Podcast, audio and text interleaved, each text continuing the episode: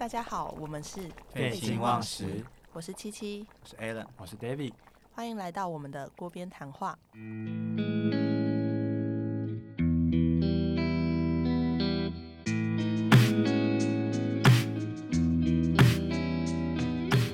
薪资知多少？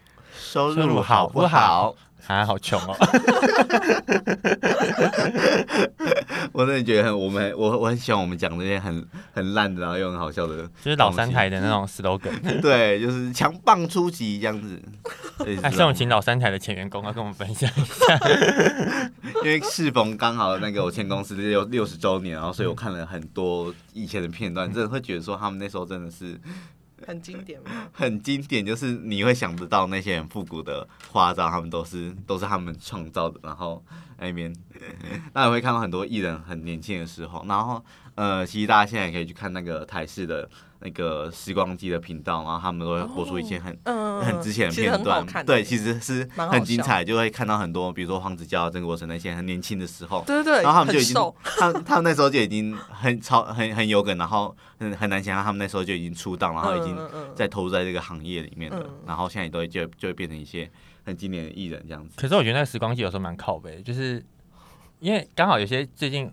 演上的艺人，他们也被时光机放出来，他们还被放在时光机系列里面。没有，没错，就是你不管是好的还是不好的，他们他们都是有直接呈现在上面的。然后甚至是甚至是就是嗯，比如说现在是有有争议的人物的话，他也会特地去挖出那个有争议的人物的片段。我们这一集要改录时光机，没有，我们要扣回就是老三台的部分。那我们结合我们这次的主题，就是。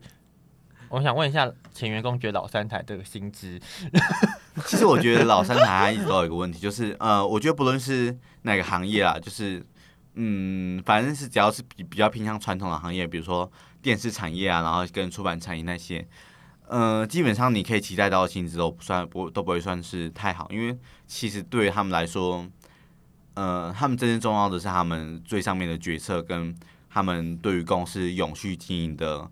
呃，模式，所以对他们来说，最有趣经营模式就是开源节流。那既然他们已经在时代在时代的洪流当中，他们没有办法做到太过开源这件事情的话，那他们就只有呃节流，然后把让让自己的财务可以永续的呃循环下去。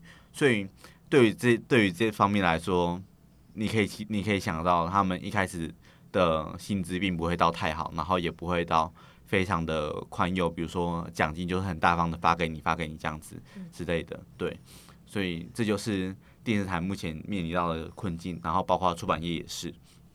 因为其实我觉得这是跟行业很有关系，就是有些行业它其实一开始起薪可能就蛮高，就是有有有些是蛮高，但是他们可能调薪的幅度就不会这么的大，对对对，或者是说，嗯，有些行业它可能起薪也蛮高，它或许它调的蛮快，可是他们升主管。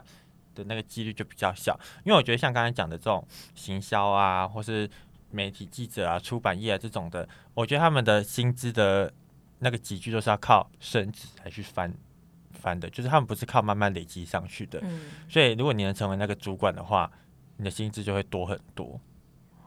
嗯，对。那可是，呃，在传统行业里面来说的话，就是。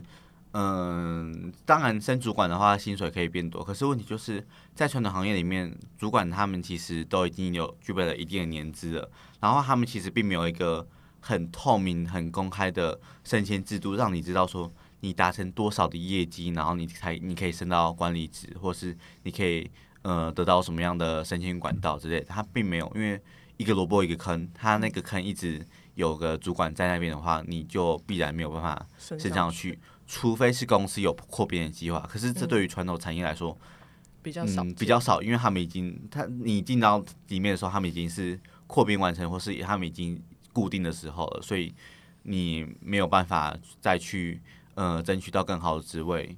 除非是你一直在那边待着，可是这对来，这对于一个新鲜人来说就有点沉没成本，因为你不知道你要花多少的时间跟花多少心力待在里面，你才有办法升到你理想的位置，而且你理想位置真的是那边吗？这也是一个对于新人来说是一个很纠结的问题。对，而且而且我觉得过去这样子的方式可行，很大一部分是在资讯不对称的情况下。那因为大家也知道现在资讯爆炸的时代，就是。我们很容易可以知道说，哎，其他人大概拿到什么薪水，或者是这个位置平均薪资到多少，或是我要爬到主管，我应该花多少钱？那更深层的一点来讲，甚或是说，我们其实现在都不见得要做我们原本大学研究所读的科系的工作，因为其实我们很容易再去做在职进修啊或是课外的进修这样子。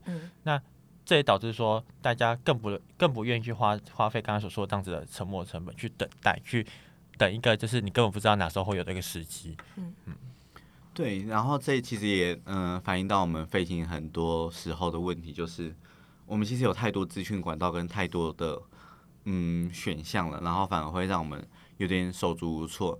那这个时候，这些传统产业他们呃所带给我们的就是是一个相对保守。的选项，但是这也是传统产业他们目前面临了很多底层流动率非常高的问题，因为他没办法留住人，然后因为他们现在也有面临的资讯公开的环境，他没有办法再像之前的做法来去把人留下来这样子。对，没错。好，所以我们现在才要切入主题。我们现在才要切入主题。对，刚刚是就闲聊一下嘛，那就是先跟大家讲一下。现在的，跟我们刚刚前面都讲完了，会不会我们没有？对，后后面已经没有东西，所以我们没有内容，已经黔驴技穷了，没有东西可以分享了。好，我觉得我觉得还是可以这样子。好，那就是先跟大家讲一下基本薪资好了。如果是时薪的话，就是从一二六开始哦，就是如果是从蔡英文。当总统开始的话啦，我们这边 先声明一下，我们要探讨说谁执政的事情，就谁执政。没有没有，我只是说就是大概从对近八年近八年近八年，还是你 会不会不好有研究马英九时期我们基本薪资涨了多少吗？对，马英九我没有研究，那个时候还记得我领过一一万一一六哎，我记得有一有一百到一百二这个区间呢。可是其实一百二跟一百那时候是我们是违法打工的期间，确实对。那我记得有一一五的数值过，有一好像有一一五的数值，因为我就记得说，我印象就是差不多是一百一百起跳这样子。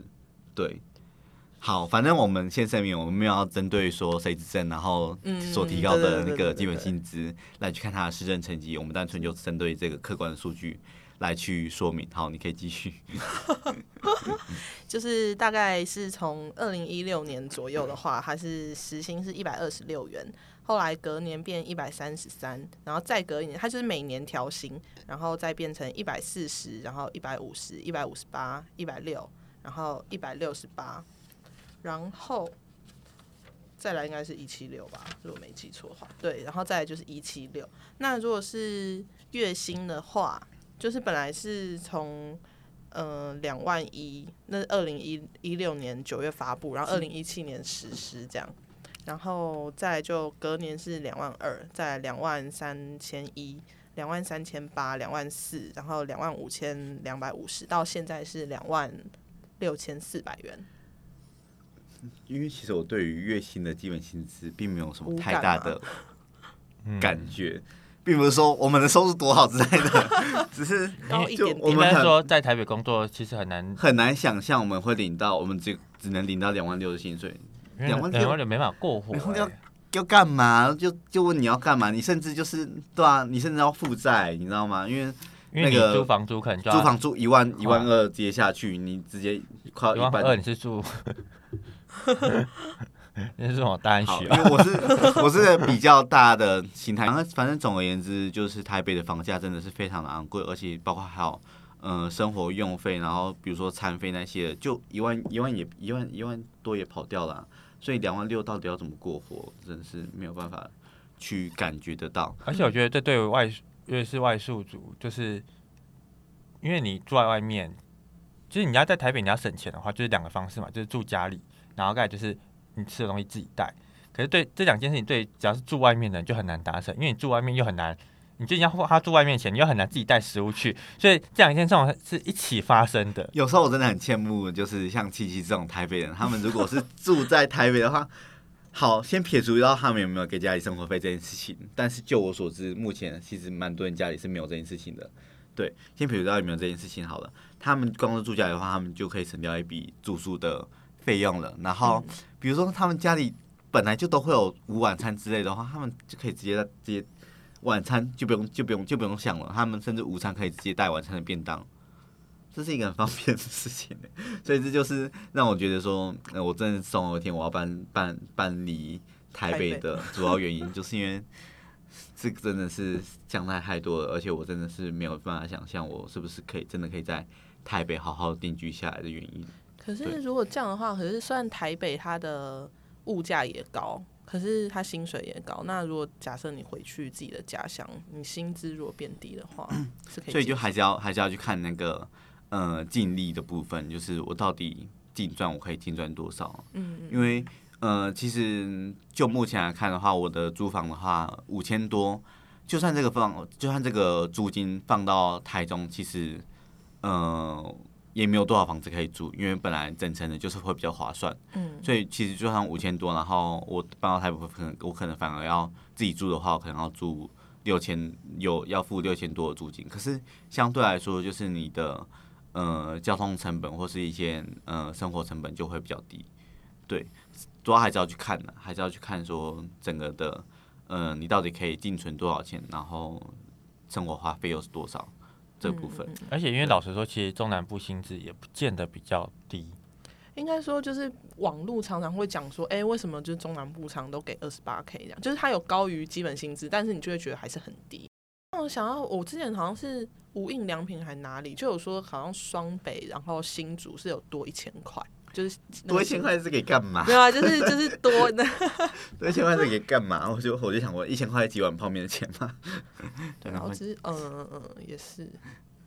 对，所以就是，嗯，我觉得这样这样的话就可以很明显比较出差别。就是那如果说中部明明就也有这样同样的职缺跟同样的起薪的话，那其实真的是觉得说，那反而会不会会不会中部的你的生活水平跟收跟收入跟存款的状况就会比较好，这样子，对。那我们先回到基本薪资好了，就是先 我们是怎么会讲到哦？可能我们来讲那个基本薪月薪月薪的基本薪资。嗯嗯嗯。然后我们现在来讲时薪好了。其实我就可以回到过去，我是呃高中升大学的时候，我是在一间餐厅的内场打工。然后甚至后后来呃第二年的话，我有暑假我有回去打工。然后他们就说：“哎，你回来的话，我那个薪资有没有调整哦。”我想说。废话，那个基本薪资都调整，你当然要调整啦。对，那那我想问一下，如如果你们遇到就是假设你们打工，现在说现在大家工作，但是如果过去打工时期或是之后或许遇到打工的时候，那如果给的薪资是低于基本薪资的，嗯，你们去检举吗？根本不会去啊，所以就是没有这个问题。对啊，就是他他开他的价码是他的事情，可是我不会去检举。呃，而且这也跟中南部的薪水都会比较低的原因是有关系的。就是虽然虽然刚刚我们说那个中南部的薪水可能没有比较低，可是呃，可以看到的职缺的不状况就是他们通常都会开比较低的价格。对，那普遍就他们职缺虽然说呃也蛮多的，可是他们的薪水通常都不会到非常的高。我觉得这就是传统思维的关系，因为他们就是还是认为说我开这个价嘛，就还是可以找到人，然后。呃，老一辈人的想法就是，嗯，他都已经给你这个价嘛，我觉得你就可以去。嗯，对。但是也应该是因为这样子，所以蛮多人会选择北漂吧。但我觉得北漂不是从那时候开才开始，我觉得北漂是从你升大学的时候就开始北漂。当然，我有些人也是的确找工作之后才开始北漂啊。对啊，就是可能也一一方面，其实还蛮幸运。嗯，我自己是觉得蛮幸运，就是我大学的时候就先来台北，因为其实找工作之后才开始北漂，我觉得这件事情跟升大学是完全不一样的。因为升大学的话，你起码还有一点点呃时间时间去适应。你作为学生，或是作作为一个还没有完全能力的人，你还有一点时间来去适应台北这个城市。可是，呃。刚就是你因为工作上海台北的话，你不仅要面对于职场的环境，你还要面对台北这个城市，对，就会觉得实在是压力实在是太大了。对，但是我现在回家乡，会觉得步调太慢吗？会啊，我我每次回家我都觉得很慵懒，很慵懒，而且我真的觉得，我真的觉得中南部真的有个慵懒的气息。这我我没有说这是好或者不好，但是真的会这样子，就是好事，就回家就想睡觉。还是因为单纯就只是因为我们我们是回家的状态，我们不是去工作什么的。有可能是出门就闻到猪屎味。是真的有猪屎味吗？最近有 YouTuber 在讲，附近没有。真的吗？真的吗？真的有 YouTuber 在讲，然后那个只有哪里会有啊？云林县长来回应啊，是真的有猪屎味啊！我身为云林人，我会证实这件事。会这样说？我我有点忘记了，我现在可以查。而且我这个鼻子已经灵敏到，有时候出去，然后朋友跟我说：“哎，你有没有闻到什么猪屎味？”我说：“一闻就知道这不是猪屎味，就是鸡屎跟猪屎的味道是不一样的。”你是那个 真卡松专业护卫，对，就是我从小训练这件事情，我可以一秒判断出这是鸡屎还是猪屎。哦，这个偏酸，鸡屎。这个今天可能有吃到什么？猪屎的味道比较复杂一点，因为它饲料比较复杂一点。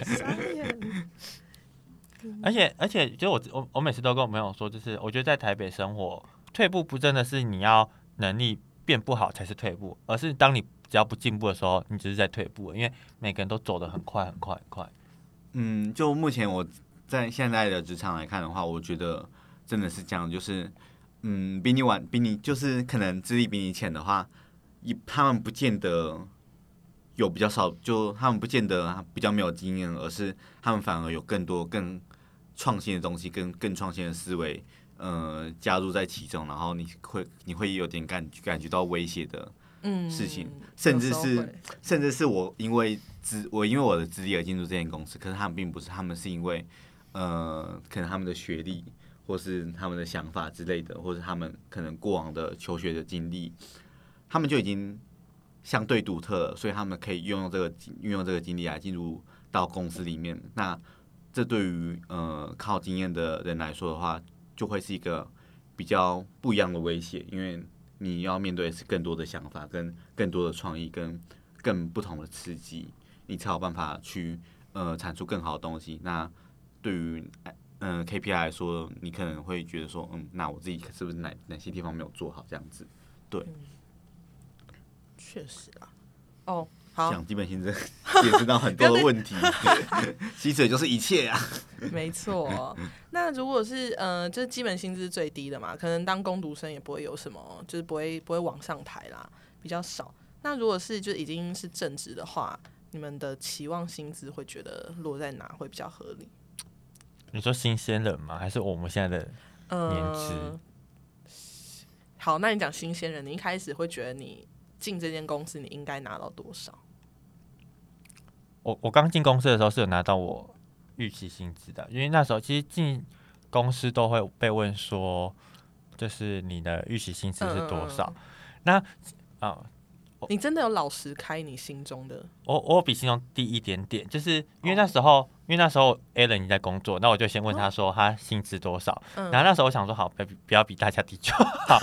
我那时候只抱着就是至少跟大家一样的这个这个心心态，就是在在找找工作。然后那时候我在面试的时候，我们主管就会问说什么，哎你。是不是北漂啊？或者他他就问很多问题，嗯，然后那时候我就以 a l a n 那时候的薪资作为一个基准去讲，但这薪资其实比我预期薪资再低一点点这样子，然后，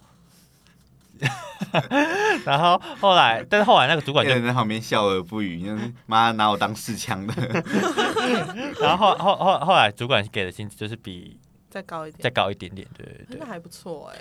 可是我作为新鲜人来说的话，我其实反而是。有点被砍价，因为新鲜人他原本可能开三万五，那三万五对我来说算是一个蛮可以接受的薪水，就是对于新鲜新鲜人来说，它就是一个还算可以，就还算不错，尤其是呃居住在台北的话，算是还不错的薪水这样子。嗯，但是嗯，他后来并没有给我到三万五这个薪水，而是因为我呃相对来说经验比较少，所以他又把我砍了嗯几千块去了，就是。嗯，把我砍到大概三万三万二左右，后面没有再调回去吗？后后面甚至还因为试用期，所以又要又要再打九折之类的。所以大家会觉得试用期打折这件事情是合理的吗？我是没有被打过啦，但我觉得试用期打折这件事情是合理，可是就是自己遇到还是会觉得很不爽，因为就是 我可以我我现在完全可以理解试用期打折这件事情，因为你需要有学习成本，嗯，因为你嗯你在学习的时间你并没有办法做到。正常资源这样子的产出，可是自己遇到就也还是会觉得说，我还是做了很多事情啊，为什么还要被打针，甚至我我最近有看到有人就是试用期除了三个月之外，他的表现可能不如主管预期，他试用期又被延长这件事情。啊，但是，但我觉得，我觉得换的换个角度想，就是好，假设你们的主管是 A 好 A A 能力这样子，那你们是 B，但是当你们的能力变成 A 的时候，你们就不见得会领到。哎，主管的这个薪资，对，因为他其实也不会真的依你的表现去加薪。对，那凭什么试用期就要扣扣你薪水？对，就是你薪资你能力变好的时候，他并不会帮你加薪。但是往往能力没有这么好的时候，就像他刚刚讲的，就是学习成本，就是我也可以接受说，因为我那段时间没有办法达到一般一般职员的，呃的，就是他，对对对对，就是他做的事情，我可能没有办法。就是跟他们做到一样，所以我会觉得稍微打一下可以，然后可能试用期过后就要调到可能跟其他人一样，当然也不会知道别人的薪水高低，就是感觉问题了啊。自己觉得嗯，我已经超出可能某个同事的时候，可是我薪水可能却没有动的时候，可能就会想说要跳槽之类的。就是变成说，我们我们都很愿意去花更高的钱去挖有有能力的人来，但是为什么不愿意把有能力的人调薪到那个层级，让他留住他？对，这是一个现在大家都就都会公司他们都会有的想法，就是他们宁愿去外面挖一个可能经经历比较丰富的人，然后来去进来来进来重新学习这件事情，但他们却不愿意把原本的呃已经做习惯的人，然后有能能力的人，把他们薪水往上升。因为虽然说我觉得这当当然各有好坏，就是你挖外面的人进来，他可以带给你不一样的。观点，或是他可能不一样的这个工作历程，可能对于公司的事务上会有所提升，但是相对的缺点，他就是要重新熟悉这间公司的一些体制啊，或是文化。那当然原本就留在这边的，虽然说他可能没有那么多新的新的想法，可以很快速的快速的带进来，但是他至少他就是已经融入这个公司的文化跟体制，他知道要怎么做是最符合这个公司的效率，或是或是大家的这个办公的这个合作模式。而且我其实一直觉得，就是我那些老员工，我觉得他如果薪水一直都没有动，就是他可能一开始很很积极，会想要表现，然后可是却发现说，哎，却没有升职，或是可能其他人的薪水比自己高的时候，我觉得会变成有点他的心态就会比较越来越消极，会觉得哦，那既然我领，假设我领二十八 k 好了，那我就做到二十八 k 的水准就好，我没有必要去超出。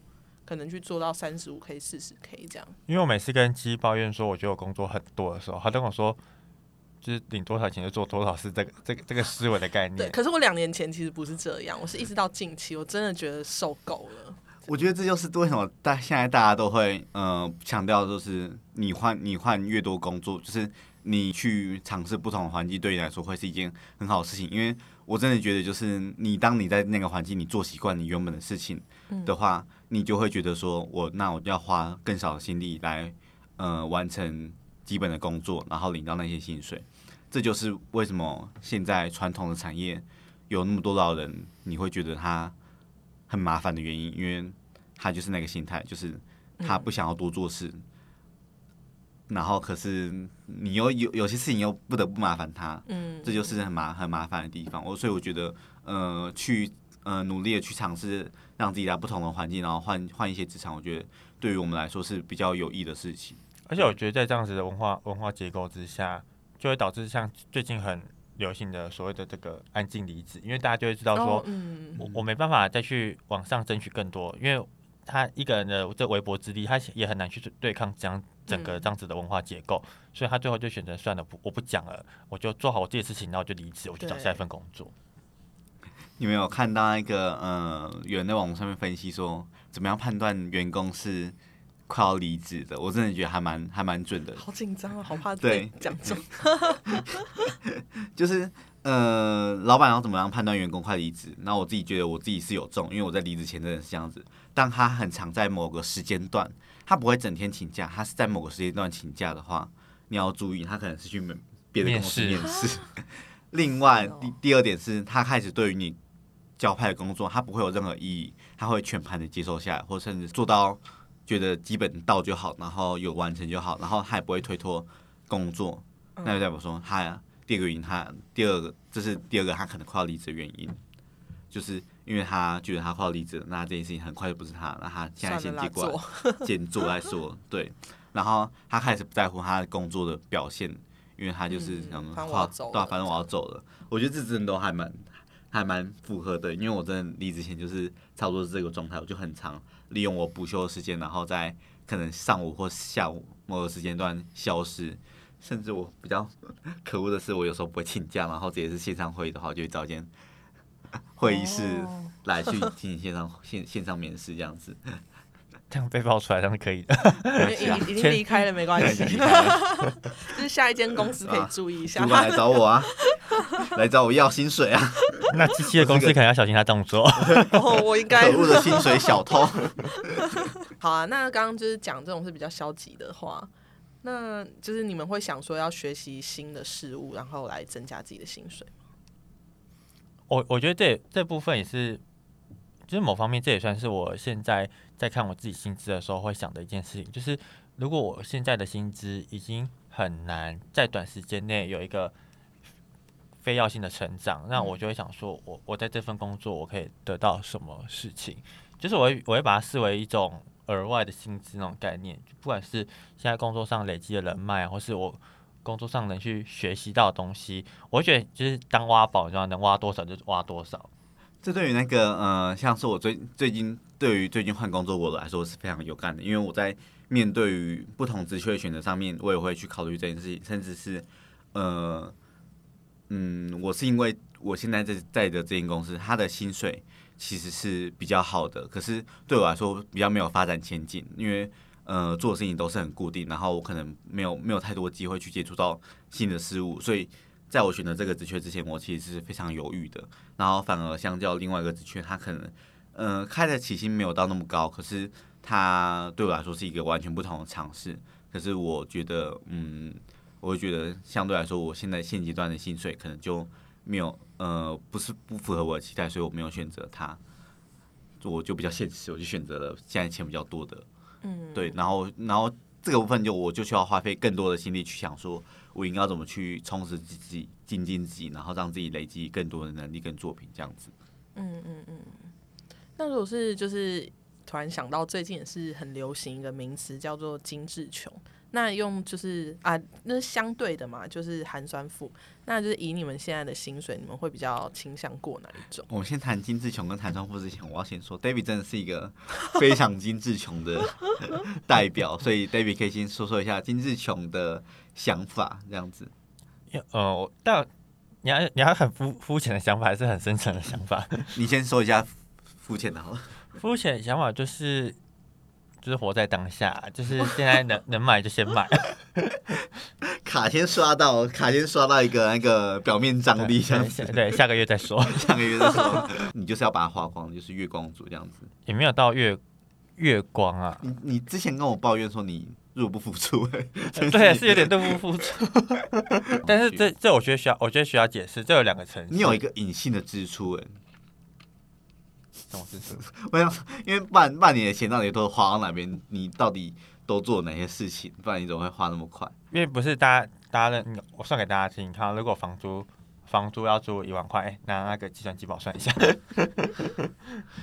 好，一万块。你看房房租如果一万块，然后你那个台北一二八零，嗯，这样就一万一万一千二。好，然后你还要交水电费，算个一千块好了。嗯，然后你还要那个。水电费一个月算一千块，我有太夸张。我要认真不会，我真的我每个月水电费超过一千块。台北真的是很常会有这种狗屁到倒找的事情，就是他水电费给你乱算，整层的就不会这样子。对，整层的我建筑整层也不会这样。台水台电，然后你你两个月到一千块，我觉得就有点夸张了。他一个月就要付一千块，然后我真的觉得太夸张了。甚至还有超过的时候。对，因为有些有些房东他甚至会电表会给你乱调。你知道吗？他会给你调松，他调的，他会转的特别快。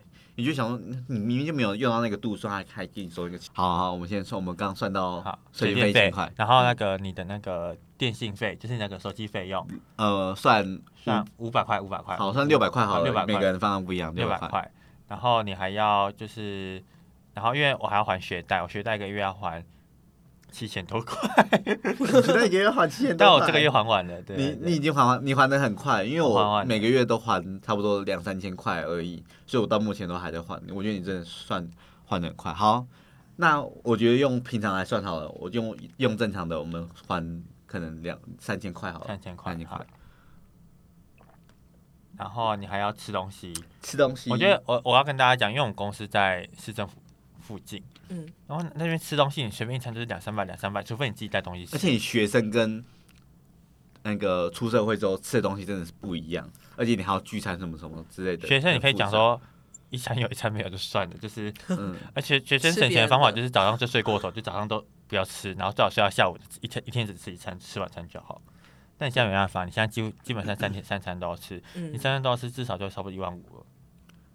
一万五也太多了吧？一万五有点太夸张，我算一万二好不好？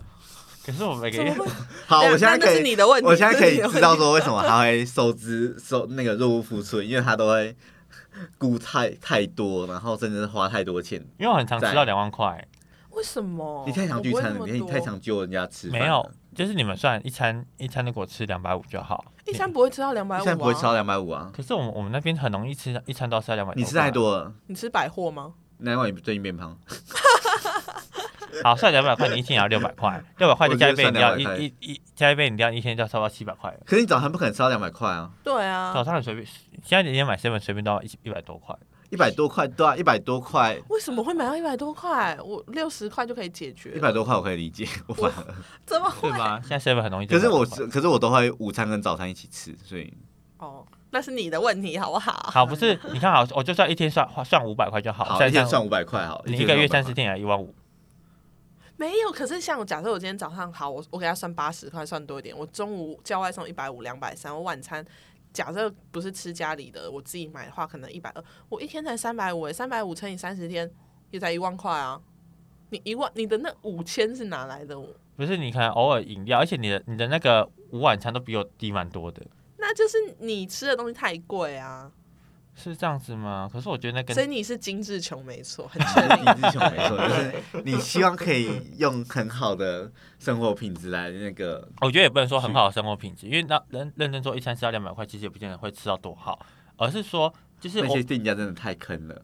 哦，应该说就是在那附近店家本来就很贵是一个原因，然后另外另外一方面是另外一方面是是，你现在你现在上班，你知道你现在上班，你就会觉得说。我你不想要省那个钱，因为很累，上班很累，你知道吗？可是我会觉得上班，我反而不会想吃那么贵。等一下，等一下，七七是海川富的说法，那我们先听完金志强、金志强的说法。就是我就觉得我上班已经很累了，我还要省这个钱，什么意思？我可以理解，就是，可是我觉得要看状况，就是上班很累没错，可是你不能因为很累，然后每次都这样子。就上班很累的话，我真的会想说，哦，好想点一杯饮料之类的。我一天是两杯啊。你的问题，我真的确定你的你的尿还好吗？有没有太过甜的问题呀？但是我觉得，但是我觉得深层原因，因为我之前也有跟 Alan 讨论过，就是我觉得深层原因是因为跟家心态对补偿心态，因为我们家境不是说到真的很好，那大学其实很很常需要靠呃靠打工来维持你的就是一般支出，所以现在有工作之后，你就觉得我不想活得。这么累，所以其实我在刚出来工作的初期，我真的是想花什么我就买什么，我不管，我没有，我没有完全没有考虑到要存钱这件事情。我只觉得我刚出来社会，我好不容易有赚了一笔还可以的薪水，那我就会想买什么就买什么。那另外一方面也是，我觉得更深层原因就是说，你说存钱，那存钱你要去买房子什么之类的，我觉得以我们现在薪资，你每个月存那两三千块，你存一辈子你也买不到啊。所以老实说，我。对我自己而言，我比起节流更倾向开源，就是我会更倾向去花钱去补习，或是让我自己未来薪资可以更好。所以我现在会没办法存很多钱，但是我花了很大一部分的钱在补习费上面，就是我是真的会出去外面花钱去补习。所以，所以呃，我是觉得说，金志穷会不会某部分也是因为觉得现在这个现在这个薪资水准，存钱没有什么太大意义。对，就是跟现跟反映现况的真的是蛮有关系的。然后，呃，其实我们之前跟我跟 David 也有讨论到说，哎，其实他跟家庭的因素也有一点关系嘛。就是，嗯，不知道，就是可能过去我们有些地方是没有办法买的，就是比如说我想吃什么东西，其实是有所限制的，就是我没有办法吃到每次都吃到我想吃的东西，跟每次都买到我想玩的玩具或什么东西的。所以，我们就我们出了社会之后，我们有了基本的。呃薪水，然后我们现在还不用太考虑其他事情的时候，我们就会尽量去满足我们自己的需求。可是其实这个其实这样的欲望，在你工作大概一两年之后，差不多就会没了。所以我们我们就会开始更放眼到未来，说我们应该要怎么怎么样去满足我们更大的需求。对，那嗯，这个部分我们来听一下一个寒酸部的代表，听起来好像真的很寒酸。没有，可是像我刚刚的那个听起来感觉，其实我薪水没有很高，应该是跟 David 差不多吧，应该啦。哎，等一下，我们刚刚其实计算出来的话，David 的那个基本的费生活费用不包含补习费是两万八，那包含我补习费的话会是补习费三千块，每个月三千块。好像也还可以，因为两个，因为基本上都是两个月，然后出六千块左右这样子嘛，加，然后还要付保险费，哦，哦，保险费，嗯，保险费大概是一个月两三千块，两三千块嘛，这样的话就已经三万三跑掉了，对，所以，然后如果你要偶尔再买个 两万六，基本其实两万六，我们在台北到底要到底要怎么过活？所以真的是好，反正就反正我们现在统计出来就生活大概三万四吧，这样子。然后你真的省一点的话，三万差不多。我上个月卡费五万多，好夸张，好夸张，五万，这根本不是你每个，这根本不是你一个月薪水啊！你要怎么还五月五万块啊？就是你就是要赚多一点，可能加班要加多一点啊之类的。傻眼，你就想办法要开源啊。可是我觉得像你刚刚讲，你们刚刚讲那种补偿的那种想法，我觉得在我身上是没有出现。就是我从以前就会一直就是有点算被教育说。呃，不需要吃这么贵的东西，不需要买这么贵的东西，可能可以用就好。像可能手机买六七千就好，像我上一只手机就是好像才六千块吧，而且是在一一一一就是有打折，然后再拿很多优惠券去就是到这个价格这样。然后所以就是因为以前的这样的就是算是价值观吧，所以变成我长大以后会觉得，嗯，对啊，我没有必要花那么多钱。像可能我中午吃饭外送可能比较贵，但是。就会觉得我没有必要点到超过一百五十块的东西，我就会觉得我干嘛要在公司这种毫无气氛的地方吃这么贵的东西？那就是包含早餐啊、晚餐也都是。所以我刚才对他的餐费很惊讶。然后在买一些东西的时候，我也会去想说，我真的有需要这些东西吗？就是还是那只是可能想满足我自己的欲望。所以对我来说，有些钱我根本就是不不不可能会花。就不会花在我自己身上，会觉得我干嘛要用这么好的，就是会有有一种反而会觉得有点愧疚的那种感觉。对，所以我我自己会觉得，哈，你一个月会花到可能快四万，可是就算我加上房租好了，而且我现在自己也有给家里孝亲费，这样，然后我就算加一加，我一个月可能也是存大概五千多。孝亲费是另外一个，是真的是另外一个议题，我真的觉得孝亲费背后有很复杂的。但我是没给孝亲费的。但因为我自己住家里，我前阵子是有，我前阵子是有给，我觉得住家里要给，对对是。可是我没有住家里，可是我前阵子我上一份工作我是有给，然后这对我来就对我来说，妈不好意思，可是这对我来说真的是一个很大的负担。哦，对，就是好，你可以继续，我们可能之后可以来聊一下 下一集孝亲费怎么样孝孝顺。没有啊，就是可能。就是算一算，可能因为校庆费，像我自己是给我爸妈两万块，那可是为什么会这么多？就是像你刚刚讲的水电费嘛，然后你爸妈才是真的付的那个，没有，也没有好吗？你还是说你爸妈付啊？我觉得这个投资赚，这个投资算赚。可是什么？你说养这个小孩，没有，他就是我，我只是觉得像你刚刚讲的那些房租啊、水电费什么，那些都是我自己平常没有付到，所以我本来也应该去付的。那可能扣一扣，那可能也是一万块左右，也没有真的很高。那所以额外的就是在一万这样子。对，可能就是这样。然后，嗯，我自己会觉得，可能花在爸妈朋友身上，我会觉得 OK。可是花在我自己身上，我就会觉得我好像不值得，我不需要这么贵的东西。我觉得，我觉得他的他，我觉得他的想法有点，呃，比较理性，可是我觉得又有点太矮化自己的需求了。就他会认为说，他不值得花用用这些东西，都跟他不想不想花太多钱在用在这些东西上面。他你不觉得吗？就是因为我觉得很多，我觉得其他听众应该可能会对于七七这样的生活生活方式是有感，甚至是有共鸣的。可是对于我们来说，我们会觉得说。这样过真的是有点辛苦，因为其实我自己也是偏向金志琼代表。但是我我我想我想要帮金志琼讲一句话，就是我觉得虽然说我们金志琼，但是就是正因为我们花的多，所以我们会有更多的欲望跟。我觉得那欲望就会成为你的动力，你就会一直想说，你在到底要懂在赚更多。我觉得这这这蛮是我前进的一个动力。好，我觉得，可是我可是其实我自己我自己这边我有遇过，就真的像七这样子的这种，所以我觉得其他听众听了应该会蛮蛮有嗯蛮蛮有感的这样子。就是开源要，但节流也要。这样好啦，那就是我们今天的讨论就差不多这样子，大家也可以想一下自己的薪水，觉得满意吗？然后谢谢大家的收听，喜欢的朋友可以帮我们订阅加分享，也可以到 IG 或 FB 上面搜搜寻“废寝忘食”，嗯，上面会有更多的节目资讯以及我们不同的观点分享。那就下次见，拜拜，拜拜。